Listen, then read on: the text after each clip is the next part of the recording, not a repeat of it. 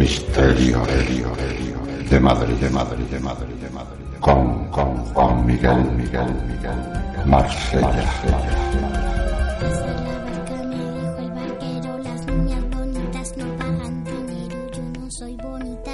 quiero ser. Arriba la barca de Santa Isabel.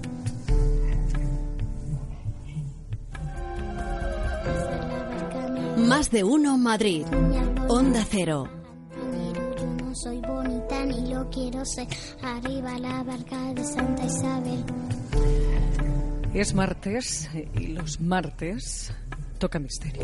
Pasar la barca me dijo el barquero. Las niñas bonitas no pagan dinero. Yo no soy bonita ni lo quiero ser. Arriba la barca de Santa Isabel. Juan Miguel Marsella, presidente de la Asociación Amigos del Misterio y la Parapsicología y autor de 50 lugares embrujados de Madrid, 50 lugares mágicos de la Sierra Madrileña. Juan Miguel, buenas tardes. Buenas tardes, Pepa. Pues todo un placer estar un martes más en Más de Uno Madrid contando estos misterios de la villa, nunca mejor dicho lo de hoy, misterios de la villa, auténticos y genuinos. Porque estamos en la Fundación Uptea, estamos aquí en la calle Barcelona número 13 y, y no sé por qué me da a mí que cerquita hay algo. Pues sí, lo tienes bastante cerquita, pues según sales del número 13, eh, a la derecha vas hacia la zona donde están los jardines de Pedro Rivera y ese pedazo de edificio del Madrid clásico, eh, pues alberga una serie de misterios y también curiosidades. Alberga un poco de todo porque es un edificio de estos que ha tenido que ha tenido Solera. Además, la calle Fuencarral también ha sido testigos de, muchos de los hechos más importantes de, de la capital y de fenómenos paranormales como ya los contados en este programa de la antigua casa de la condesa de Arcos, que ya no existe, donde el gran literato don Diego Torres Villarroel pues realizó esa investigación durante 11 noches para intentar esclarecer esos fenómenos paranormales. Pero yéndonos a este edificio que actualmente está situado en la calle Fuencarral 78, eh, que es el Museo de Historia de Madrid, antiguo Museo de Madrid, y sobre todo, pues mucho más antiguo, era eh, lo que fue en un primer momento su fundación. En el año 1668 comenzaron las obras, fue fundado en 1673 y fue el antiguo Real Hospicio del Ave María y San Fernando, que era lo que en un primer momento albergó este grandioso edificio que tenéis tan cerquita. ¿Y en ese hospicio qué pasaba? Bueno, pues ha habido a lo largo de la historia un poco, un poco de todo. Yo, sobre todo, a lo que voy es a, a- lo que guardan y esconden esas energías del pasado, ¿no? En edificios que han tenido tanta historia, porque en este caso eh, fue un hospicio, pues casi desde su inauguración. Tengo que contar ante nada, antes de nada, eh, que se inauguró para el público en el año 1721 y por supuesto que la fachada es del gran arquitecto Pedro, Pedro de Rivera y es una de estas fachadas barrocas, churriguerescas, típicas de, de nuestro Madrid más castizo. Pero bueno, esto lo que te iba a decir es fue eh, hospicio pues casi hasta desde su fundación en el año 1721 hasta el año eh, 1921 que fue que, que fue cerrado, fue cerrado exactamente en 1922 y, y luego ya pues fue- empezó a formar parte pues de distintas salas de exposiciones y demás cosas que luego contaremos.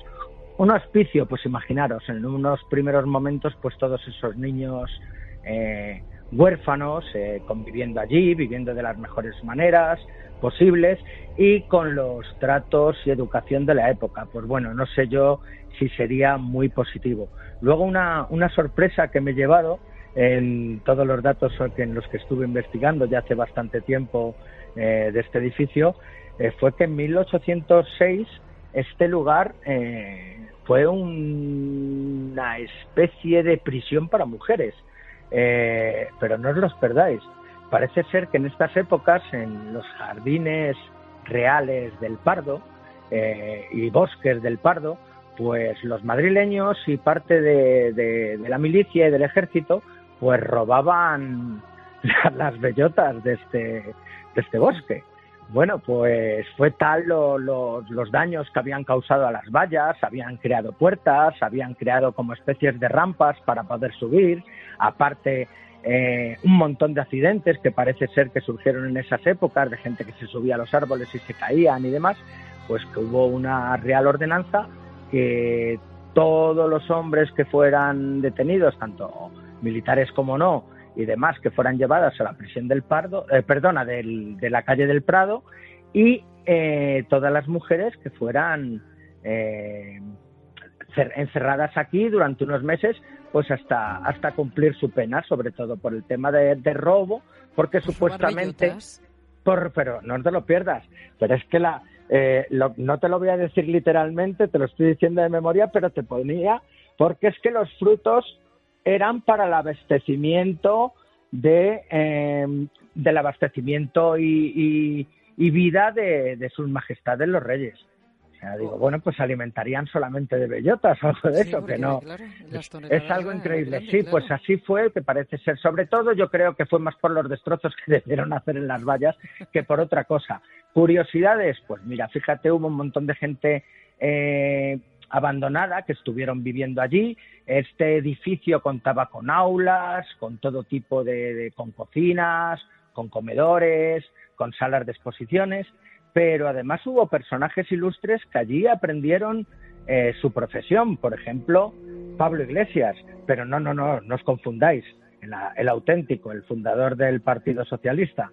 A finales del siglo XIX, él estuvo allí aprendiendo el oficio, por ejemplo, de, de gajista tipógrafo.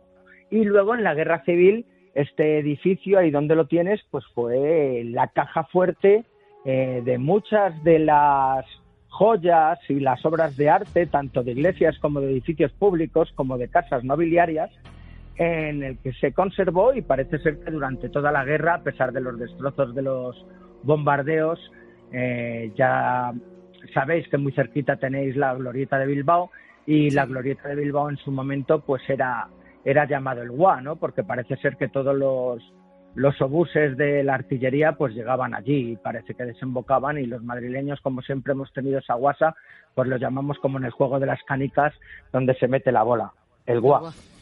Entonces, muy cerquita estaba y el edificio quedó realmente, realmente destruido.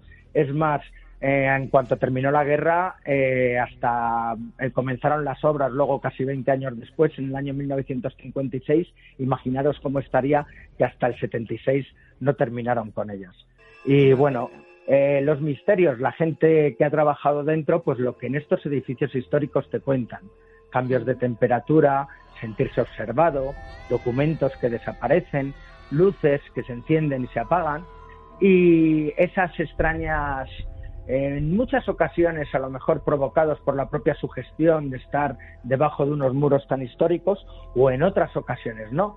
Pero hay que mm, resaltar que en las épocas en las que se estaba realizando una reforma, en las que, por ejemplo, allí dentro están las columnas de la antigua iglesia del Buen Suceso que estaba situada en la Puerta del Sol, eh, parece ser que algunos de los obreros, cuando estaban excavando y estaban haciendo unas partes para el parking y demás, sí que se encontraron con algunas sensaciones bastante extrañas y alguno llegándose a poner hasta medio enfermo. Yo no sé si pudiera estar relacionado con otro tipo de causas más químicas que paranormales, pero ahí lo dejo.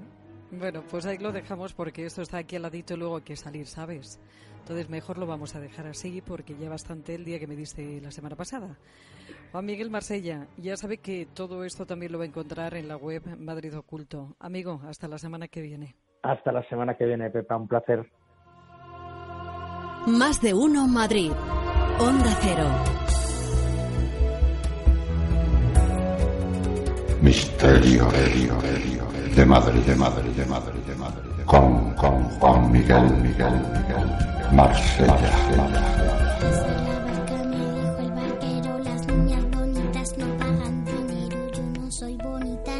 quiero ser arriba la barca de Santa Isabel.